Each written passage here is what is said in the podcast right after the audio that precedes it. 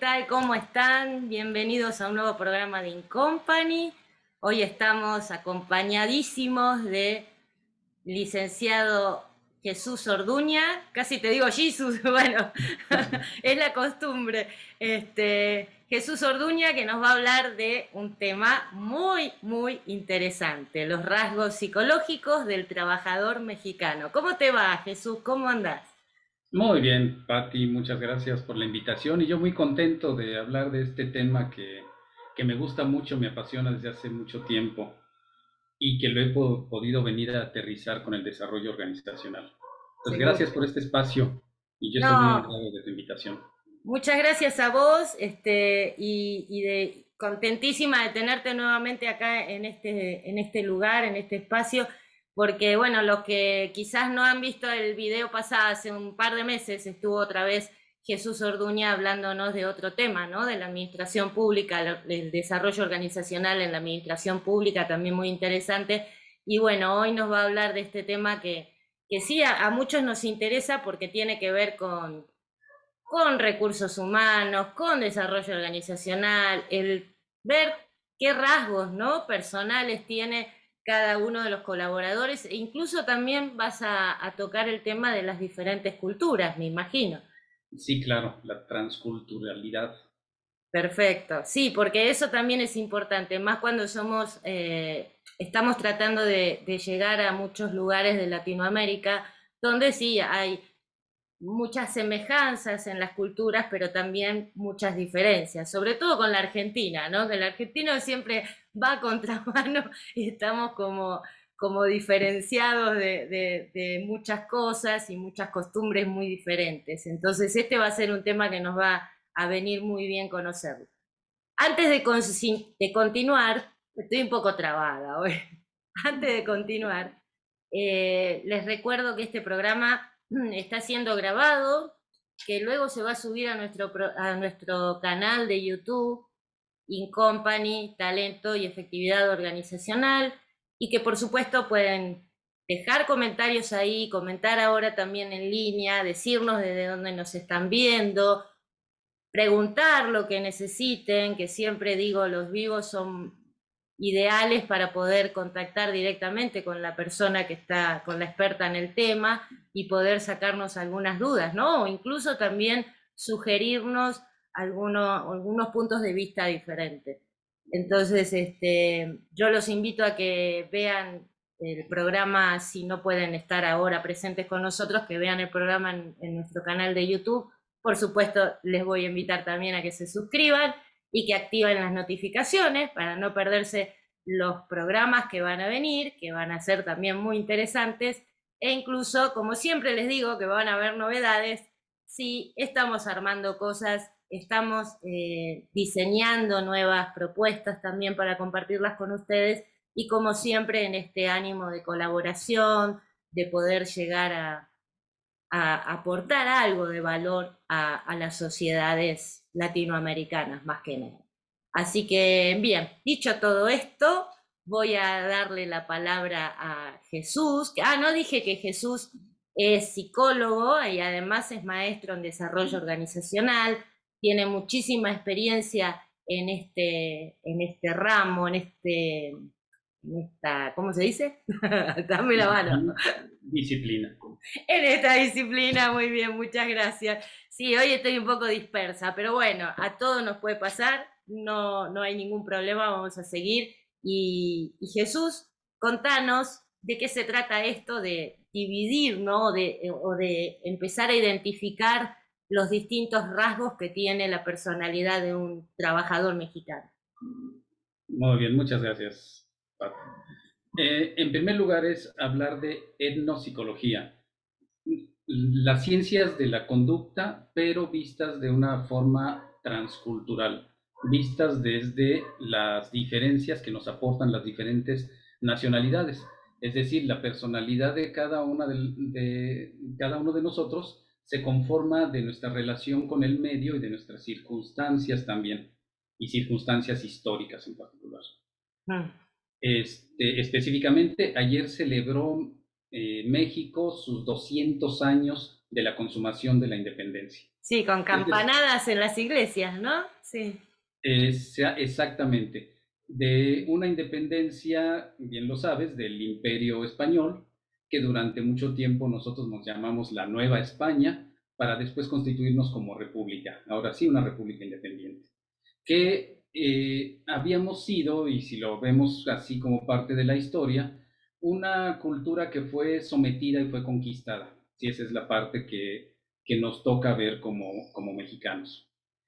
Lo digo así, lo digo en estos términos, porque se habla mucho de la autodevaluación del mexicano y que es un rasgo perfectamente estudiado y que no nos debería ofender. Somos esa, esa raza, esa cultura que como características históricas tiene el sometimiento y más allá del sometimiento, el rasgo de la destrucción de la cultura propia para la imposición de otra. Yo lo llamo la cultura de las heridas abiertas. Heridas abiertas desde una conquista que vino a sincretizar, vino a combinarse con la cultura de, los mexicoamericanos, pero que también de alguna, de alguna forma vino a imponer unas nuevas formas de pensar y unas nuevas formas inclusive de creencias, creencias religiosas. Destruir para construir. Eh, morir para poder seguir viviendo. Hacer de nuevo. Heridas abiertas desde la conquista. Heridas abiertas después en el movimiento independentista del que estamos cumpliendo 200 años.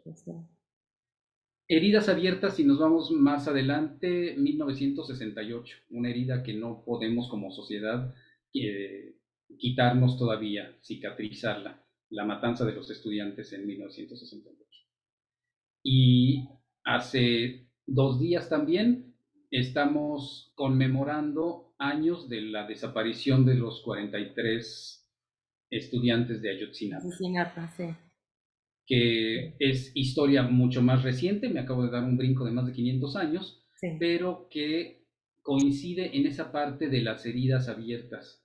La situación de no terminar de explicarnos qué es lo que está pasando y continuar con nuestras heridas, nuestras ofensas, que son las que han constituido a lo largo de la historia las características y los rasgos de la psicología del mexicano. Wow. La psicología del mexicano ha sido estudiada desde muy diversos puntos. Creo que los más alegóricos, más vistosos, son los escritos de Octavio Paz, de Carlos Fuentes, de Carlos Monsiváis, también, que, que tiene unas crónicas estupendas mejores, en algún caso, a los estudios eh, realizados por psicólogos, porque tienen como escritores esa capacidad de a través del arte poder ver la naturaleza de la, de la conducta humana. Entonces tienen obras que nos retratan perfectamente, pero que también, siendo psicólogo, tenemos que irnos por los estudios formales en la investigación de qué pasa con el mexicano, qué ha conformado nuestra personalidad. Y el mayor de ellos, y puede estar sesgado, pero el mayor de ellos es Rogelio Díaz Guerrero, que estudió y fue profesor en la Universidad Nacional Autónoma de México, de donde soy egresado, orgullosamente egresado, y que por eso lo consideramos el padre de la psicología en México. Lo, tuve la oportunidad de escucharlo en varias ponencias, ya no fue mi profesor, es, eh, en edad es estuvo más lejos de mi generación, pero sí tuve la oportunidad de verlo en diferentes congresos. Inclusive coincidimos en un congreso en, España. Bueno, no coincidimos, yo asistí a, verlo. Eh, lo vi también cuando como estudiantes no, organizábamos algún congreso estudiantil.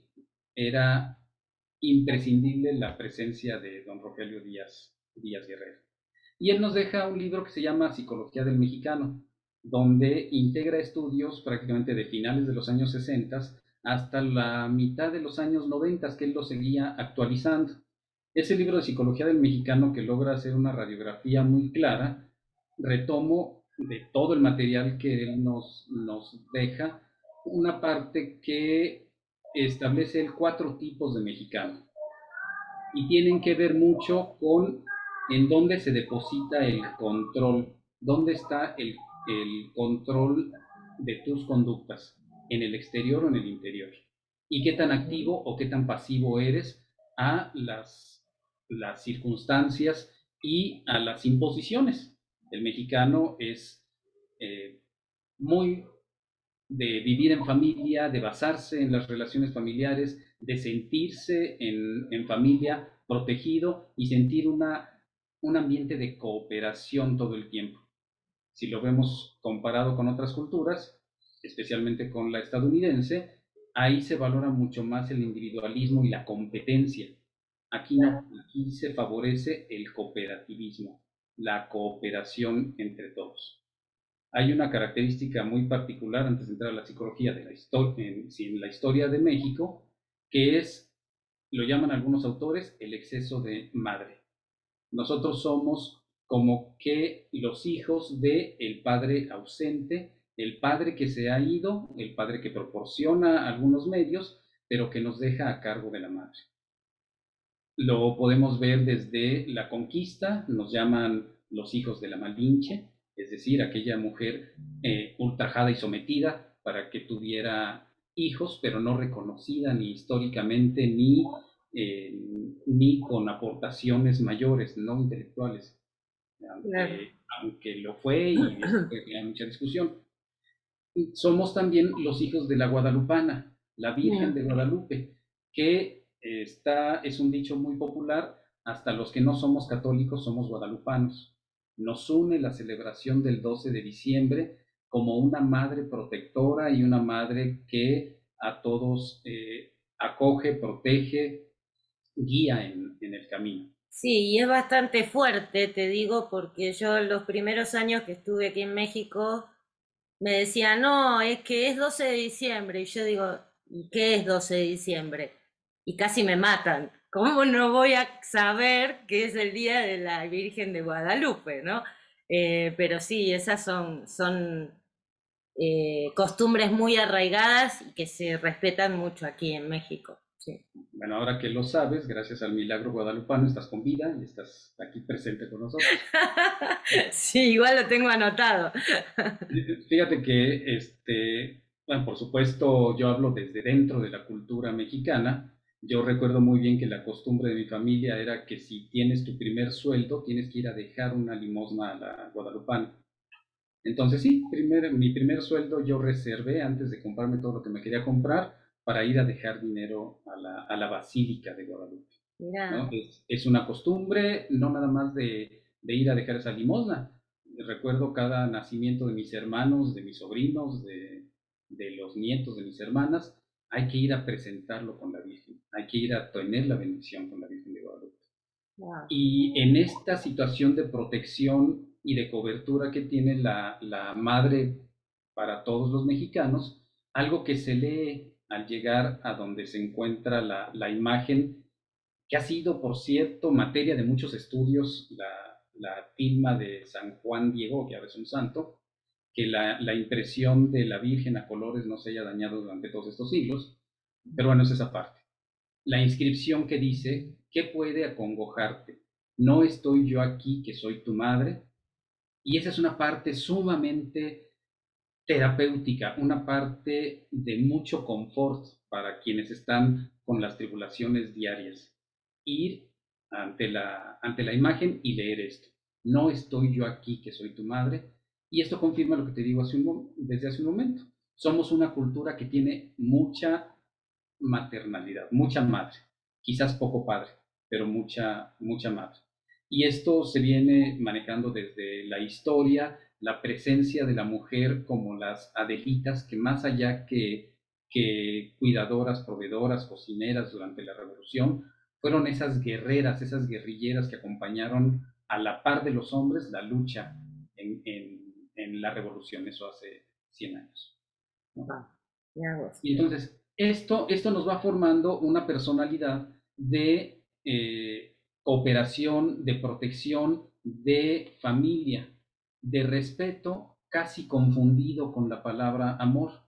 Cada vez que nosotros hablamos de respeto, hablamos de la persona que quiero, hablamos de la persona por la que tengo afecto, por la que tengo protección uno de los estudios de, Rogelio Díaz Guerrero dice que los mexicanos respetamos los extremos de la edad, respetamos mucho a los niños, respetamos mucho a los ancianos y respetamos mucho a los desvalidos, a los limosneros, los llama él en, su libro, a comparación de la cultura estadounidense, que el respeto lo, lo ponen en términos de admiración por el superior, admiración por alguien que ha logrado más cosas que uno. El respeto para los estadounidenses es tener un trato igualitario con, con todos. Y, por ejemplo, los limosneros o los sin casa en Estados Unidos no son respetados. Al contrario, son aquellos que no supieron aprovechar las oportunidades que tienen todos. Entonces se relaciona más con eh, la ociosidad, la, la, la, falta de talante de poder hacer algo, algo diferente. Ahí son una sola palabra, un solo concepto con eh, significados casi polarizados entre una cultura y otra. No, ese comparativo la verdad que es muy interesante porque uno empieza a comprender muchas cosas, ¿no? Cuando, cuando lo ves desde esa perspectiva. Eh, sobre todo en algunas películas se refleja mucho esto, ¿no? Cuando estabas comentando recién esto, me vino a la cabeza Un día de furia, que era de Michael Douglas, creo, que llega un día que le va todo tan mal porque hasta quiebra y ese es como el castigo más grande que puede tener un ser humano, ¿no? Porque ya no es más respetado, no tiene un lugar en la sociedad y, y es muy diferente a cómo se lo vería aquí, en México. Sí, fíjate que otra película que me parece muy, muy ilustrativa es En busca de la felicidad con Will Smith, que este, hace todo un recorrido con su hijo cuando se queda sin casa, se queda a dormir en los baños del subterráneo, eh, empieza a no alcanzar en el albergue una noche o una comida y entonces prácticamente tiene que quedarse en la calle cuando él es un vendedor de equipos médicos. Cuando vi esa película me quedó clarísimo, eso no pasaría en México. Porque en México tenemos el sofá para el pariente, para el primo, para el compadre y de ninguna manera alguien querido, alguien eh, va a estar desprotegido si podemos darle espacio en nuestra casa. Y no, al contrario, vamos a recibir nosotros ese, ese espacio, se van a ofender si nosotros no tomamos el espacio. ¿Cómo me voy a ir a otro lado si está mi casa? Que en México decimos, mi casa es... Mi casa, tu casa, eso te iba a decir, porque eh, fue también un, una, una contradicción para mí, porque un día me acuerdo que hablaba con alguien por teléfono y dice, no, estoy yendo para tu casa, y yo me quedé, ¿no? Porque digo, uy, va a venir acá y yo tengo todo desarmado, y, no, era tu casa, era su casa, entonces digo, fíjate cómo desde el lenguaje, cómo desde la forma de interactuar con los demás, ya te están mostrando que te abren las puertas de su casa, ¿no? Esa, esa camaradería, esa generosidad. Exactamente.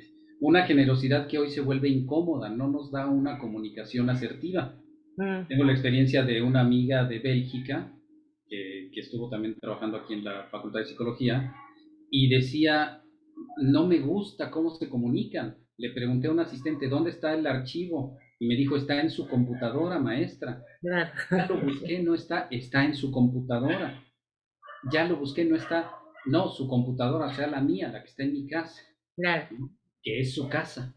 Entonces, mi casa es su casa y mi computadora es su computadora. Sí, bueno.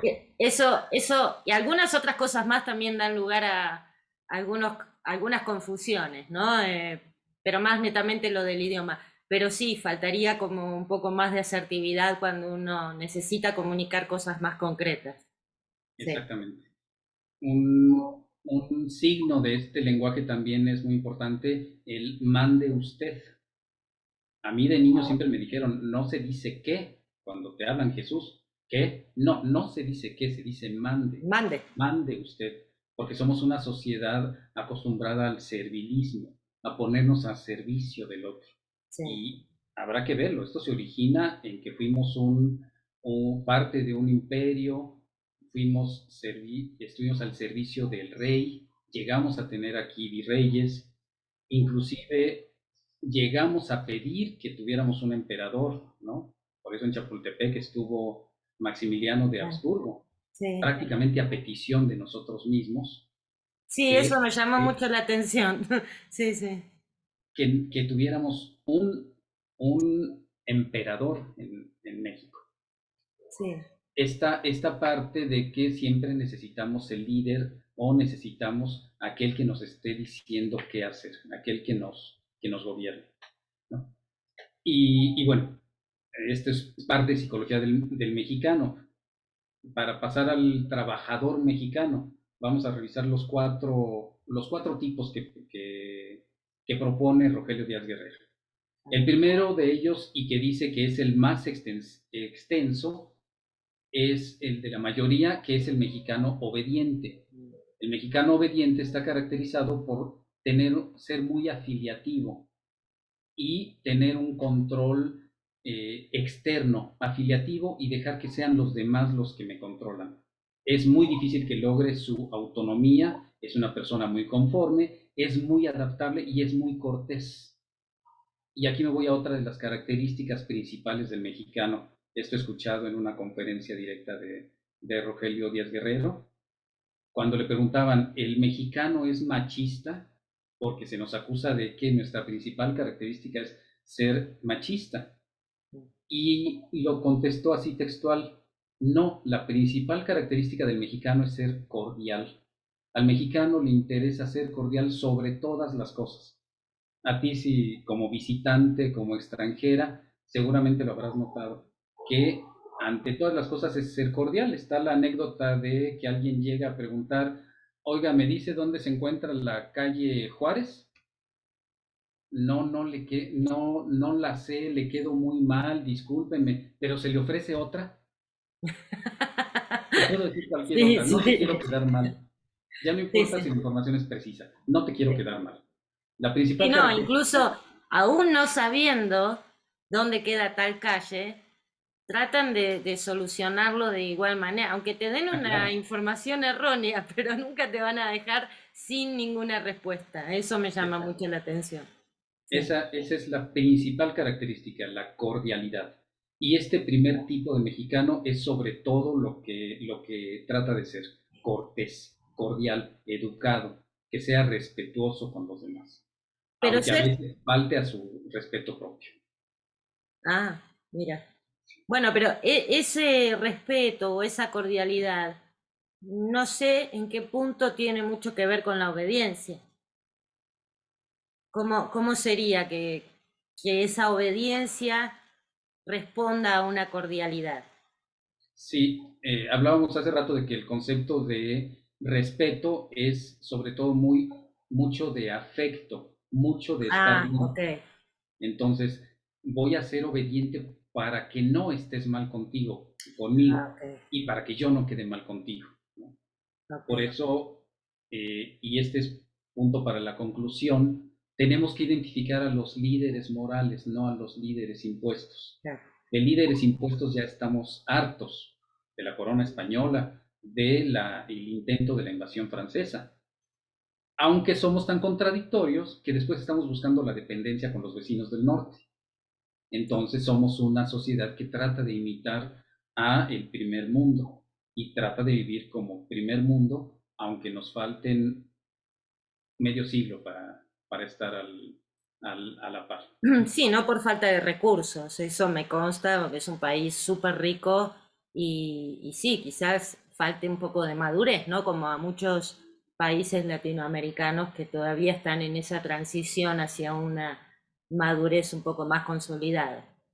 Eh, ¿Cómo te das cuenta que un trabajador tiene este rasgo? Es así, eh, poder decir, ah, fulanito es obediente, porque me dice todo que sí, o, o, cómo técnicamente o, o, científicamente se lo puede distinguir de otros, que ahora vas a seguramente hablar. Sí, mira, por supuesto existen los instrumentos para identificar las características de personalidad, pero debemos ser muy cuidadosos porque otra característica del mexicano es la simulación, es la máscara, es tratar de aparentar a alguien que no soy. Esta es una característica perfectamente arraigada.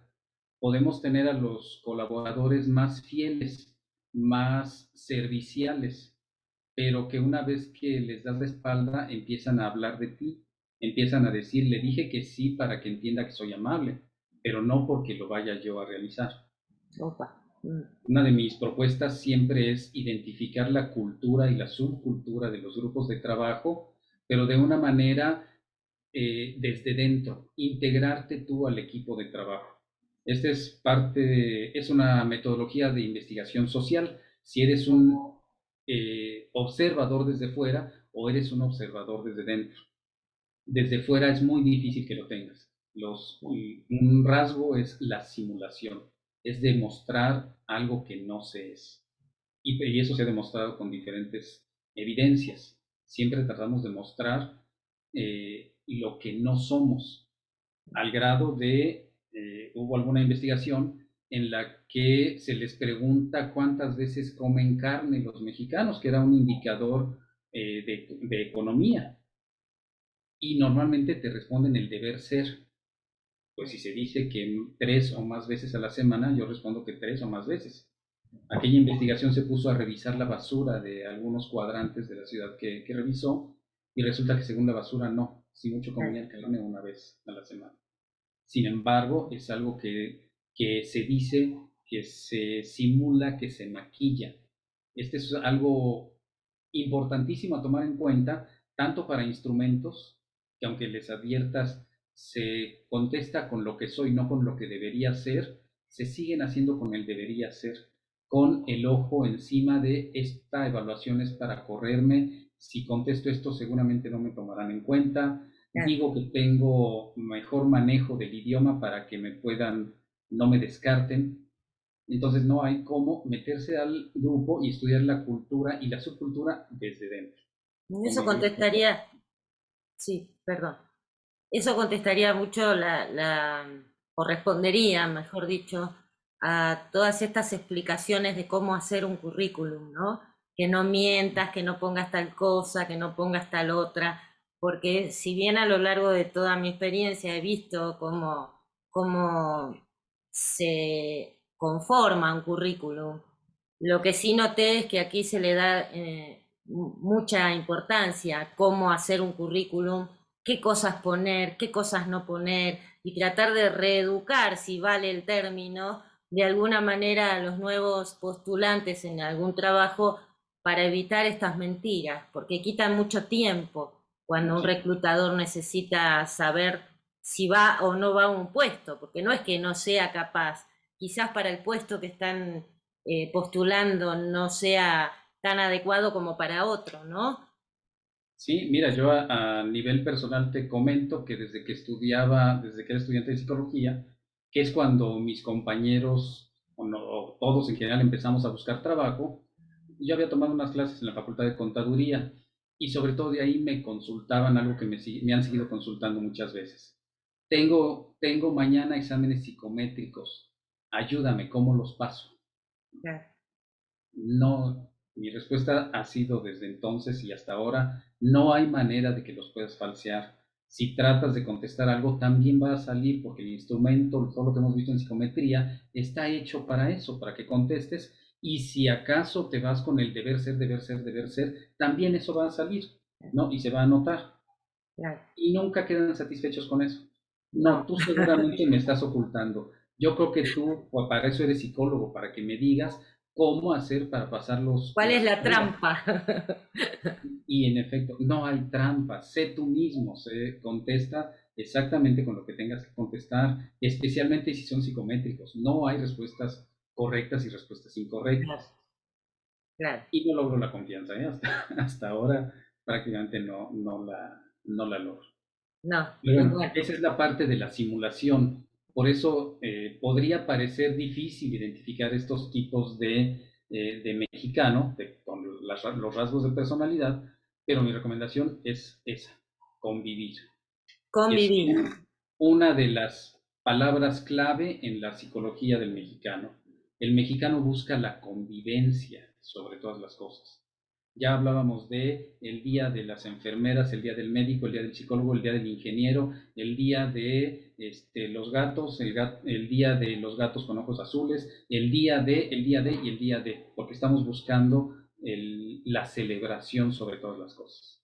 Wow, mira. Más que juegos pirotécnicos, aquí les llamamos cohetones. Y creo que era Octavio Paz el que llama a esto la fiesta escandalosa, perdón por el término, no está preciso, pero así, así lo llamaba. El mexicano está, se siente en esta característica de autodevaluación que solamente celebrando por todo lo alto y haciendo todo el ruido posible es que siente que está celebrando y dándose a, conocer. Entonces, esa es una parte muy importante del mexicano y del trabajador como trabajador mexicano, la celebración y las convivencias. Qué bárbaro. Hablábamos de un tipo, el, obediente. Sí, déjame que te lea unos comentarios antes de seguir porque me parece que hay una pregunta por acá y seguramente tendrá que ver con esto. Bueno, Alberto Castaño dice que Rogelio tiene una lectura sobresaliente, precisamente que habla con medición la, la psicología del mexicano. Claro. Bien, Delia Emilia nos deja unas manitos de gracias. Luego Alberto dice nuevamente, la psicología del mexicano, ahora su hijo Rolando Díaz Loving, sigue sus pasos. También psicólogo social. Eh, muy bien. Sí, bueno, ahí acá hay una pregunta de la maestra Claudia Arellán, que dice, ¿qué, ¿qué metodología utilizó para obtener datos o llegar a estas conclusiones? Supongo que tiene que ver con lo que acabas de comentar, no sé.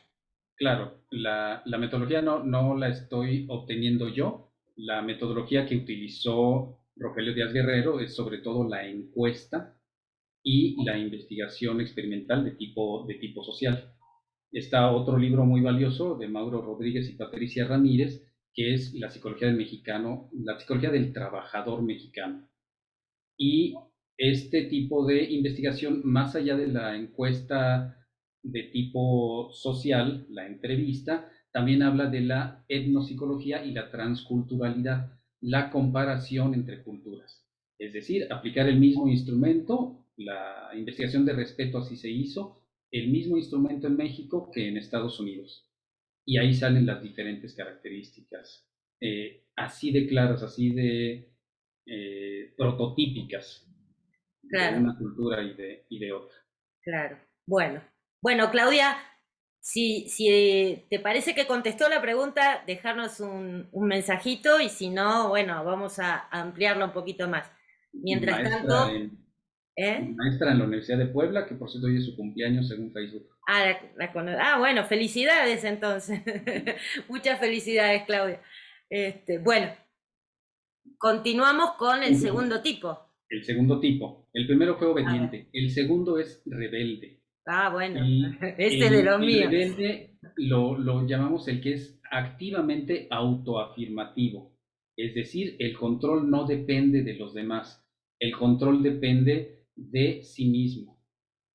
Y normalmente es el mexicano al que le quedan cortas las etiquetas, el que se queda fuera de la norma, pero este tipo de mexicano, que por cierto es muy escaso, también este, hay una alta, eh, bueno, es, está también asociado a un a vos también te está costando buscar la palabra, ¿eh? no soy la única. Sí. Eh, eh, está asociado a altos niveles intelectuales. Es el mexicano inteligente, aquel que no, no, no se detiene tanto en la convivencia, en la cooperación con los demás, busca más su independencia, pero además propone. Es alguien que si no depende de controles externos, y si, y si lo combina con, con inteligencia, puede romper paradigmas y puede ser mucho más productivo. El rebelde es dominante, es agresivo, pero valora sobre todo la libertad y la autonomía. Y en esta alta inteligencia que tiene, puede ser, y se ha encontrado así, un funcionario público valioso, que haga grandes aportaciones sin depender de los demás sin lo que es la influencia social. Es algo a lo que se, a lo que se, se, puede mantener sin, sin contaminarse. Mira vos, la verdad que el término así rebelde suena un poquito fuerte, ¿no? Como decir, uy, este me va a traer problemas. Pero ahora que estás explicando, se me ocurre que puede ser lo que se está buscando hoy, ¿no? Alguien que rompa esos paradigmas, que sea innovador, que sea autogestionable de alguna forma. Y, y fíjate cómo una explicación me cambia completamente el concepto de la palabra rebelde, en este contexto, ¿no? Por lo Exactamente. Digo, porque además es una palabra que hemos utilizado para el rebelde sin causa y para el que va como el salmón contra la corriente, pase lo que pase. Pues yo tenía ese apodo de chica, así que imagínate cómo me causa me decir rebelde y yo digo, ay, ahí está ah, mi papá. Este, pero bueno, está, está, está muy bueno. Y tenemos otros comentarios. Bueno, por ejemplo, Saúl dice, Jesús es muy claro, bueno, se me fue la página, ahora la voy a retomar. Eh, perdóname, pero a veces pasa esto, que no pude ver los comentarios. Acá está. Jesús muy claro en sus conceptos. La psicología del mexicano de Rogelio Díaz Guerrero, gran aportación. Bien por Jesús, que lo describe excelentemente bien. Sí, eh, es explica muy bien Jesús. La verdad que las cosas que siempre le he pedido que me explique me quedaron muy claras y, por eso me gustaba este tema también, para que lo explicara bien ante todos. Saludo a, Saúl, profesor de Inés, Saúl Muñoz. Un saludo, Saúl, sí, seguro. Muy bien. Espera, uno más. Venga, venga. Es que después si no se me enoja me dice, ay, no me leíste el mensaje. Entonces dice, Belinda Velázquez, dice, el mexicano no toma como algo muy importante su actitud. Cha, cha, cha, chan. ¿Cómo, cómo lo ves? Eh, yo lo que tendría que preguntar es, ¿cuál actitud? Actitud es un término genérico. Entonces, su actitud rebelde, su actitud obediente, su actitud hacia el medio, hacia el ambiente. Okay. ¿A, qué se refiere mucho eso? Pero, en efecto, una característica más, el sentido del humor. El mexicano siempre está en búsqueda de la risa, no necesariamente la risa fácil, sino aquel matizador, aquel lubricante social que nos permita interactuar de una forma más tranquila, más serena, sin estar eh, bueno, a partir de la risa del, sentido del humor. De ahí hay una, un, un mexicano muy bien conocido por la cultura popular, por el cine de oro, que es el peladito. El, el peladito, el pelafustán, el, el, hombre de la calle, el que en Estados Unidos llamarían el self-made, el self-made man, aquel que tiene que sobrevivir gracias a su ingenio, porque no tiene Se hace a sí mismo, claro. Entonces, ese lo ha representado perfectamente Cantinflas, Tintán, Eugenio Derbez, Andrés Bustamante, y cuando a ellos les preguntas, oye, ¿estás queriendo imitarlo? No, estoy queriendo representar al peladito de la calle, ¿no? Así lo escuché de alguno de ellos. No, me, no estoy copiando a Cantinflas, no estoy copiando a Tintán, sino todos hemos querido representar a ese peladito de la calle, es el ingenioso, es el que sobrevive día a día y es el que este, tacha de, de, de, tontos a todos los demás, porque él tiene siempre una salida fácil y normalmente una salida simpática. En Argentina esa, esa, me van a matar, pero en Argentina ese tipo de carácter se le llama el típico chanta argentino. Bueno, no para ofender a las provincias, en realidad esto es más de Buenos Aires, ¿no? El típico chanta porteño el que se las sabe todas, el que siempre tiene una buena labia y que en definitiva se está rebuscando la vida día a día. Eso sería como el paralelo a lo que me estás contando, si no me equivoco. El espejo, exactamente. es exactamente al que, al que queremos representar. Debe ser un personaje de todas las sociedades, pero aquí en México es muy característico porque es el que toda la cultura popular ha querido representar desde cine de oro hasta lo que se esté transmitiendo eh, en estos momentos por la televisión eh, abierta. Claro. Pero bueno, ese no es el trabajador ni el obediente ni el rebelde. De los cuatro tipos, el tercero de ellos es el íntegro.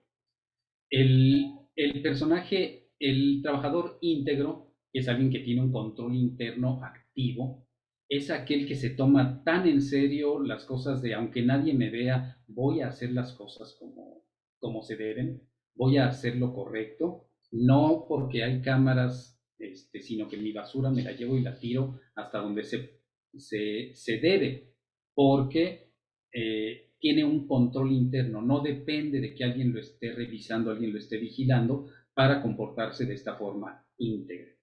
Este, este tipo de mexicano es el bueno, es inteligente, es cumplido, es optimista y finalmente es un buen profesional. A diferencia del rebelde, puede ser un buen profesional de una manera callada, de una manera menos eh, escandalosa, menos en la búsqueda de su lucimiento personal. Es alguien más discreto, pero es alguien íntegro. Y de este existe un gran número de, de mexicanos si no lo digo, nos lo tenemos que decir porque es alguien que necesitamos que se siga eh, estimulando, aunque va contra toda la sociedad.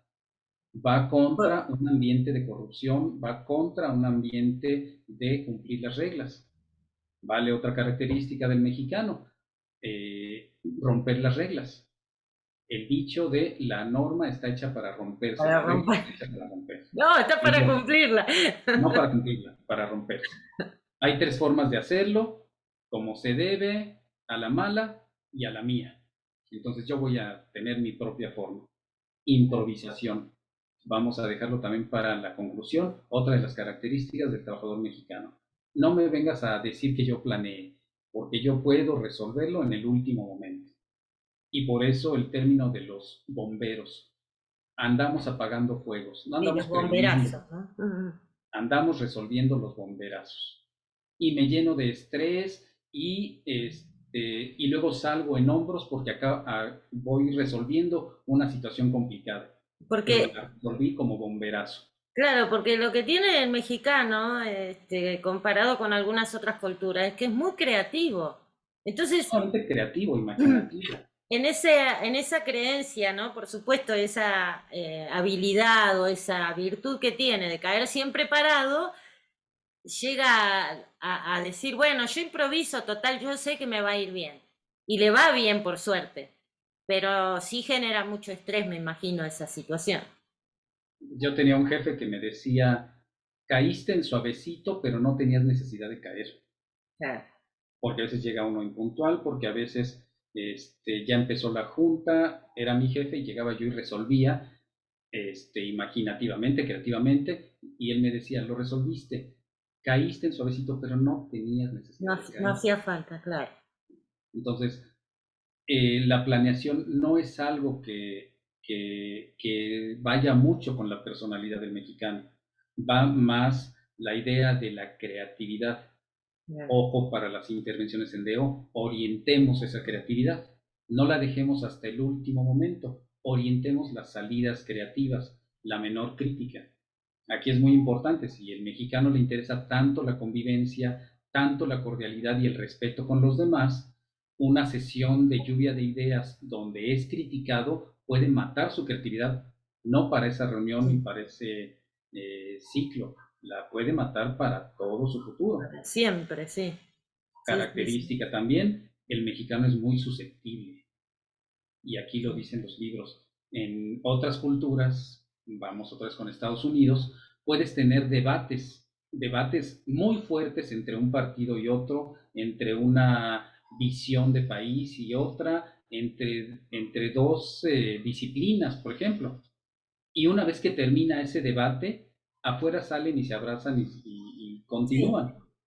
Aquí en México, si tenemos un debate fuerte, nos podemos echar muchos años eh, diciendo, ese me ofendió, y ese yo no lo perdono. Ese se metió con algo que no debía meterse conmigo, ¿no? Por ejemplo, con la guadalupana, con la madre, con la patria, con la familia. Entonces, el, el, mexicano es muy susceptible. Un, un llamado a la a un llamado que acabe con la creatividad puede acabar con toda la posibilidad de continuar de este, de este trabajador mexicano. Claro. Y de, ahí esos memes que están circulando últimamente, ¿no? Que dicen para que no se ofendan, mejor decir todo que sí, porque donde decís las verdades podés terminar la amistad. Exactamente. Hay otro que dicen las, los amigos se hieren con la verdad para no matarse con la mentira. En donde la verdad tiene que ser de heridas. Deberíamos nosotros permitir a la verdad y no tener la cultura que la verdad duele. Duele. Algo que siempre decimos, la verdad no mata, pero incomoda. No, las verdades no deberían incomodarnos. Las verdades y la realidad está ahí. No podemos seguir en esta simulación de estar matizando la realidad, matizando la verdad para no ofender al, al de enfrente. Totalmente de acuerdo. Y más cuando nosotros necesitamos tanta asertividad, ¿no? Para poder desarrollar una tarea dentro de una organización. Sí. Exactamente. Vamos a pasar al cuarto tipo. Ya hablamos de los tres, obediente, rebelde, íntegro, y ahora hablemos de el cuarto, que es el corrupto. Mm. Este, este, tipo llamado así, bautizado así, eh, científicamente o desde la investigación lo llama el que tiene control externo pasivo. El corrupto es aquel que tiene un control por fuera, eh, pero eh, es muy pasivo, no hay control interno. Hago las cosas mientras me están viendo, que esto es algo que se dio en la Ciudad de México. Se, empezaron a dejar de pasarse los saltos en el momento que se instalaron las cámaras cívicas.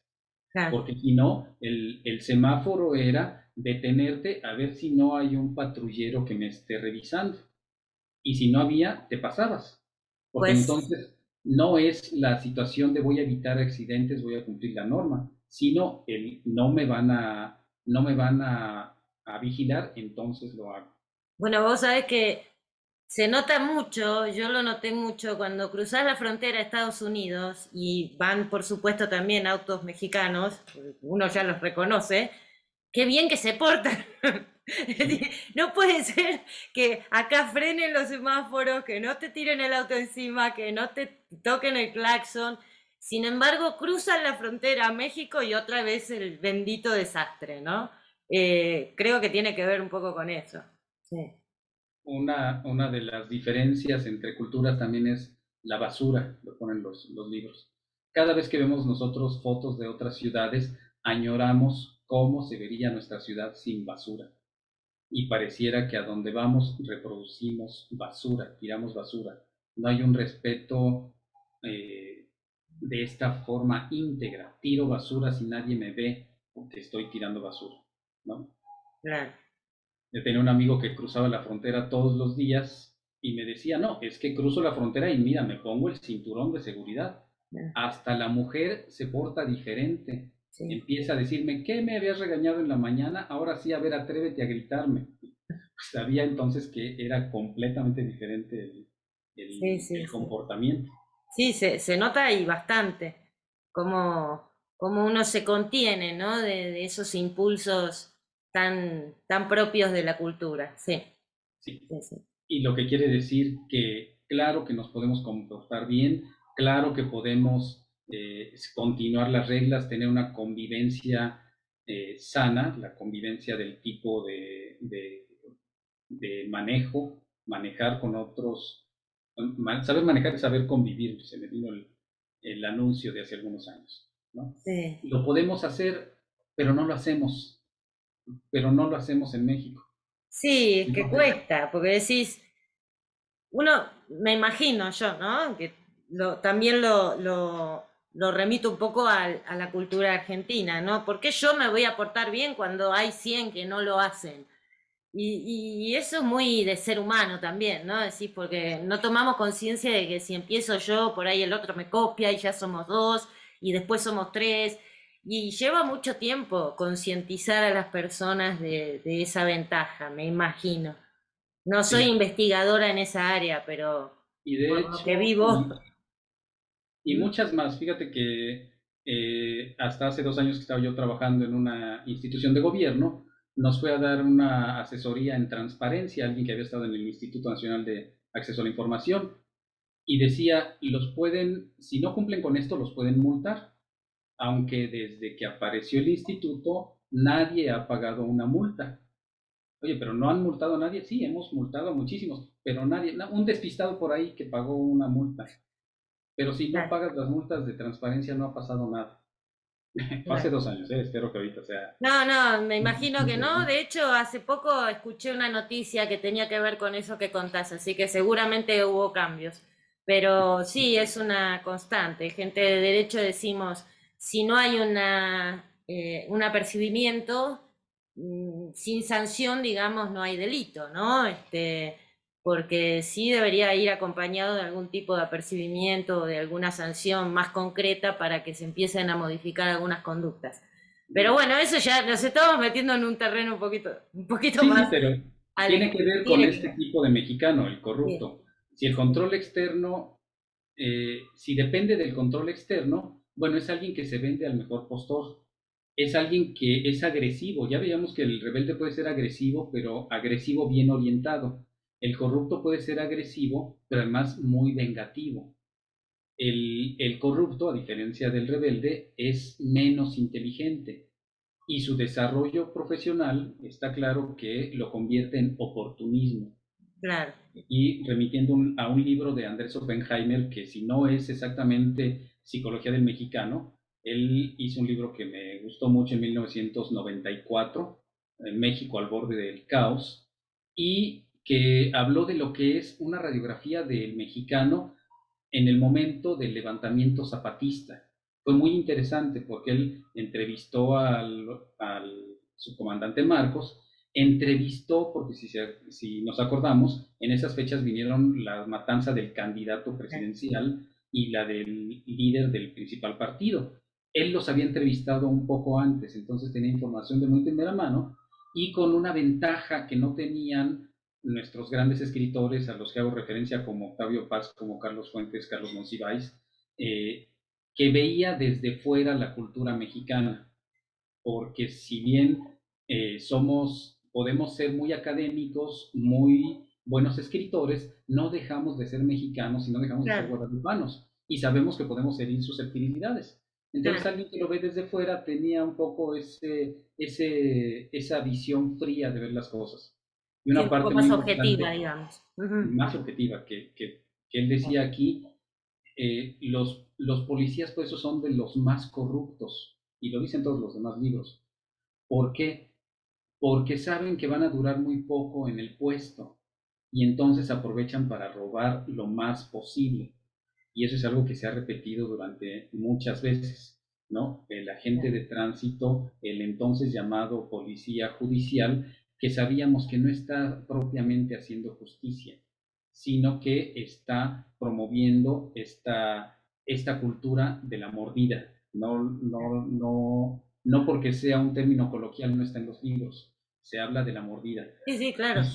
Y, su origen dicen que es porque el, en cuanto alguien se pasaba un alto, el motociclista va atrás de él como un perro hasta alcanzarlo. con la mordida. El perro da la mordida y es lo que se llamaba, ya me alcanzó, entonces le tengo que dar la mordida. No, no, no sabía eso. Sí conocía el término, pero no el origen de, del término.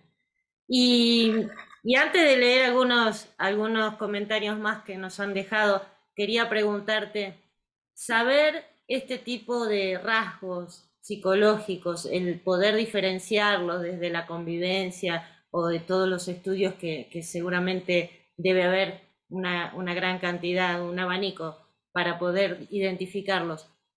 ¿Por qué es tan importante conocerlos para un proceso de desarrollo organizacional, por ejemplo? Muy bien.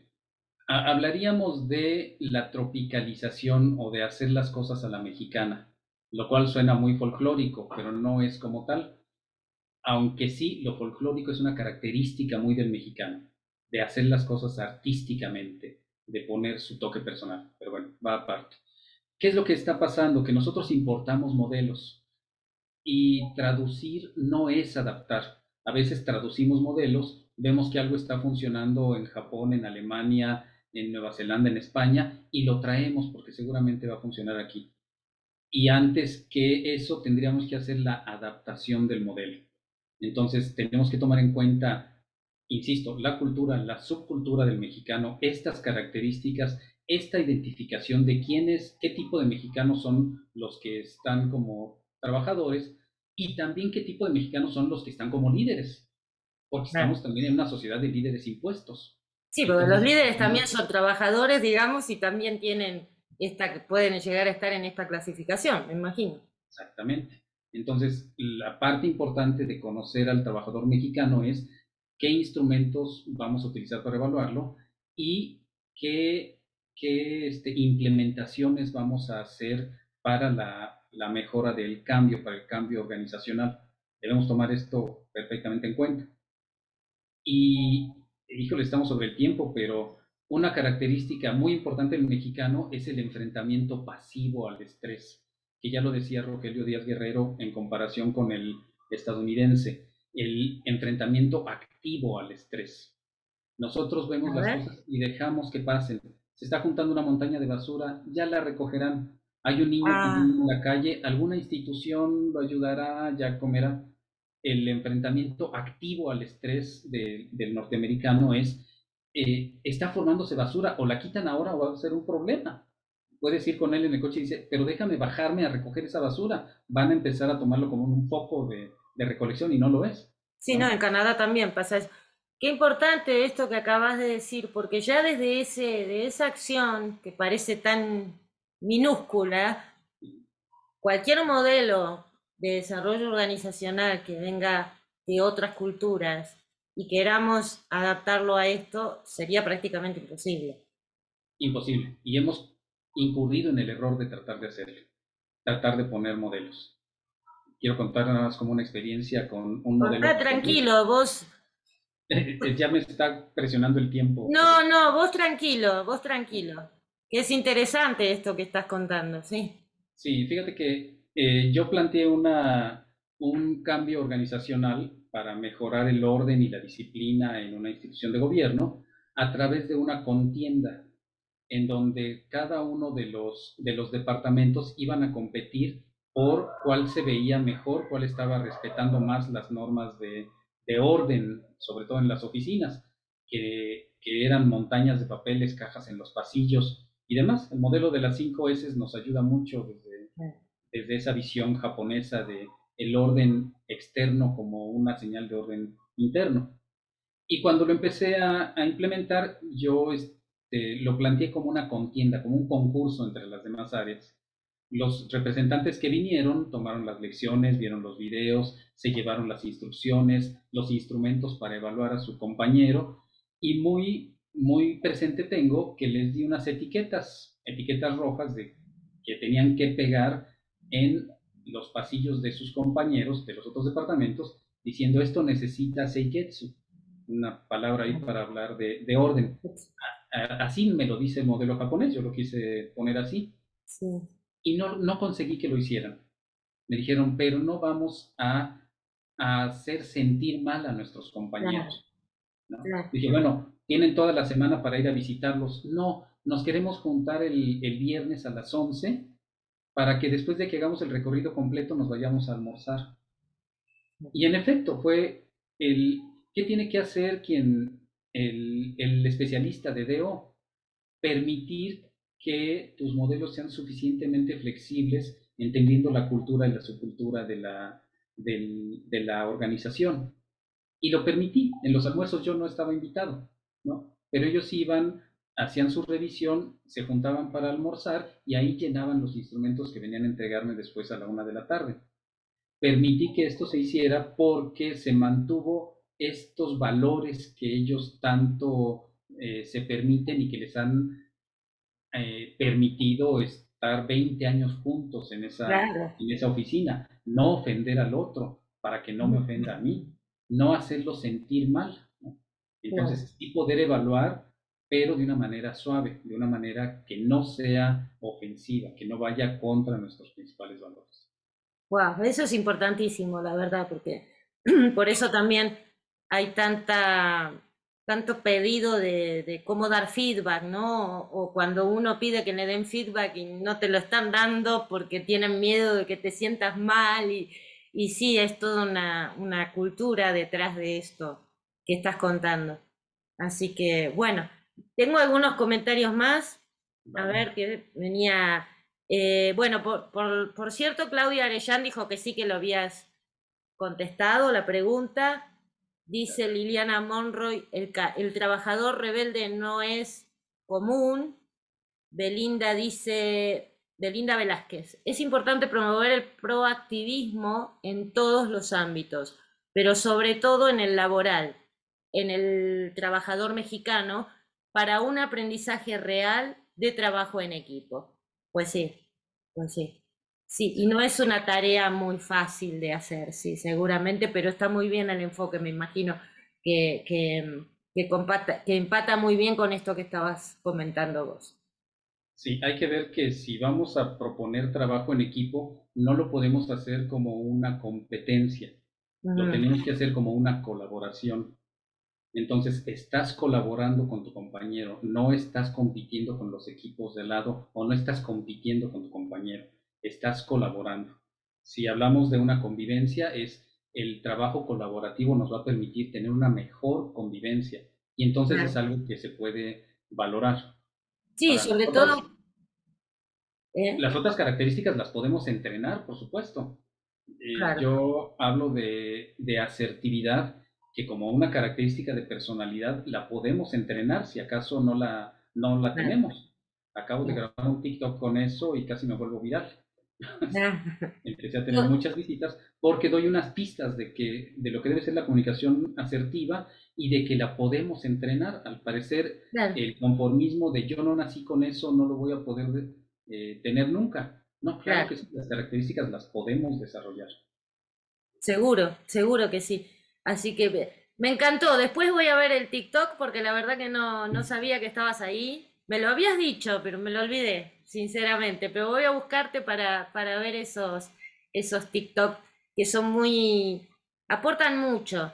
Con respecto a la colaboración que decías, ¿no? Algo que a mí me funciona mucho para cuando formo así equipos de trabajo. Eh, entender, en definitiva, que hay una que debería generarse una complicidad entre cada uno de los integrantes, no una competencia, sino que el objetivo está allá.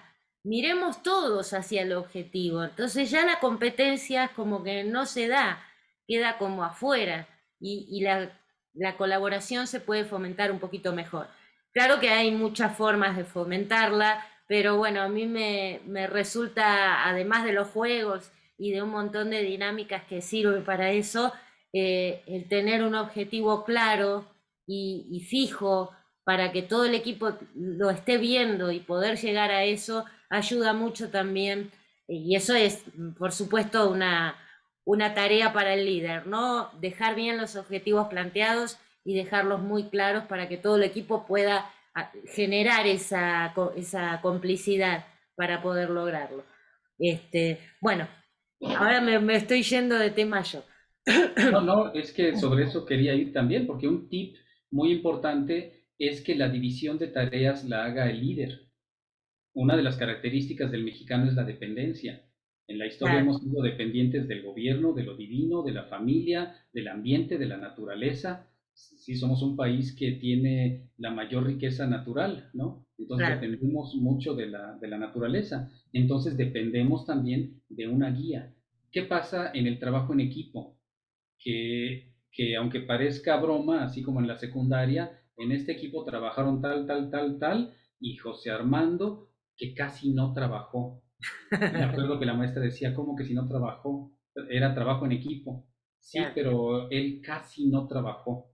Y eso te enoja mucho como, bueno, como mexicano, como persona. Saber que estás en un equipo donde el otro está con el celular mientras tú estás este, laborando, escribiendo, realizando cosas. Eh, eso destruye también a los equipos, porque si bien no somos competitivos, somos colaborativos y valoramos mucho la colaboración como, como líderes, como implementadores. Si estamos viendo esa desigualdad dentro de los equipos, tenemos que o cambiar el elemento o hacer una repartición de tareas este, equitativa. Impuesta, para que pueda ser equitativa. Claro. Claro, muy interesante ese tip también, muy interesante. Así que, bueno, ya, ya nos, nos hemos ido de tiempo, igual no hay aquí que cumplir tanto un, un esquema muy, muy estricto, pero bueno, si querés este, decirnos cómo te encontramos, cómo te ubicamos en TikTok también, por supuesto. y sí, por, si tenés algunas palabras finales como para cerrar este tema tan interesante, también te dejo, te dejo la palabra. Bueno, pues sí, muchísimas gracias. Pat, creo que se dijo buena parte de lo que de lo que quería decir. Esto, por supuesto, queda para mucho más horas de mayor debate, pero fue, fue muy entretenido. Yo no noté hasta que vi el relojito que ya no. Sí, se fue volando. Eh, pues yo soy maestro en desarrollo organizacional de la institución que nos hermana. Vean mi característica mexicana. Somos familia, somos hermanos, estamos en el mismo INESPO. Esa afiliación que nos, que, nos une del INESPO que nos formó como maestros en desarrollo organizacional. Eh, actualmente estoy dedicado también a la psicoterapia, aunque doy cursos de psicología educativa, que es parte de lo que tuve mi formación en la, en la UNAM, psicología educativa y de aplicaciones tecnológicas aplicadas a la enseñanza, valga la redundancia. Y tengo el portal psicorealización.com, en donde estoy para recibir comentarios, donde publico algunos de los videos que, que hago, donde recibo comentarios y donde agendo citas, porque también estoy recibiendo pacientes. Muy bien. En este proceso de transformación personal que todos pueden tener. Muy bien, muy bien. Muchas gracias por el espacio. Para mí no, pero no, yo, yo te digo, me quedaría porque tengo muchas ganas de, de seguir hablando y preguntarte más cosas. Pero acá tenemos Voy a leer un último comentario de Ana María Nájera que dice, muy de acuerdo con esta perspectiva, equipos colaborativos, una comunicación efectiva y asertiva y un ambiente dirigido por un liderazgo compartido, atendiendo los elementos culturales de fondo. Gracias por abordar este tema, felicidades a ambos. Gracias a vos, Ana María. Gracias, Ana María, porque precisamente a partir de su clase fue que yo me me, me adentré en la comunicación asertiva, de la cual ya he escrito algunos artículos y bueno, grabé este video recientemente. Pero fue Ana María Nájera, nuestra profesora, que me introdujo con este tema. Gracias. Seguro, seguro que sí. Bueno, sí, ahora sí, ya no sé, ya llegamos al final. Eh, nos van a cobrar por, por excedernos de, de, horario. No, para nada. Yo encantadísima, como siempre, Jesús, yo siempre te digo, sos uno de mis consentidos. Eh, y ahora lo digo públicamente porque no, me gusta mucho cómo trabajás, cómo explicás las cosas, cómo enfocás siempre el tema en, en, lo importante. Y eso creo que, que, nos deja mucha claridad a nosotros. Así que bueno, muy agradecida, por supuesto te, te voy a volver a, a llamar en alguna otra oportunidad con un tema importante así como este. Y a todos los demás les dejo un saludo muy grande. Muchísimas gracias por habernos acompañado. No se olviden de pasar por el canal y ver los demás videos que también tienen un contenido muy, muy valioso, de mucho valor y de mucha ayuda en estos momentos que queremos conocer más la realidad, que queremos hacernos de algunas metodologías o algunas herramientas que nos puedan ayudar a salir adelante y a poder reactivar finalmente no solamente la economía, sino muchas otras cosas, ¿no? Como las virtudes, los valores.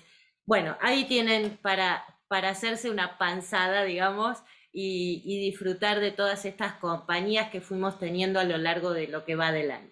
Así que muchas gracias de nuevo, un beso muy grande y nos vemos el martes que viene. Un abrazo para ti, gracias.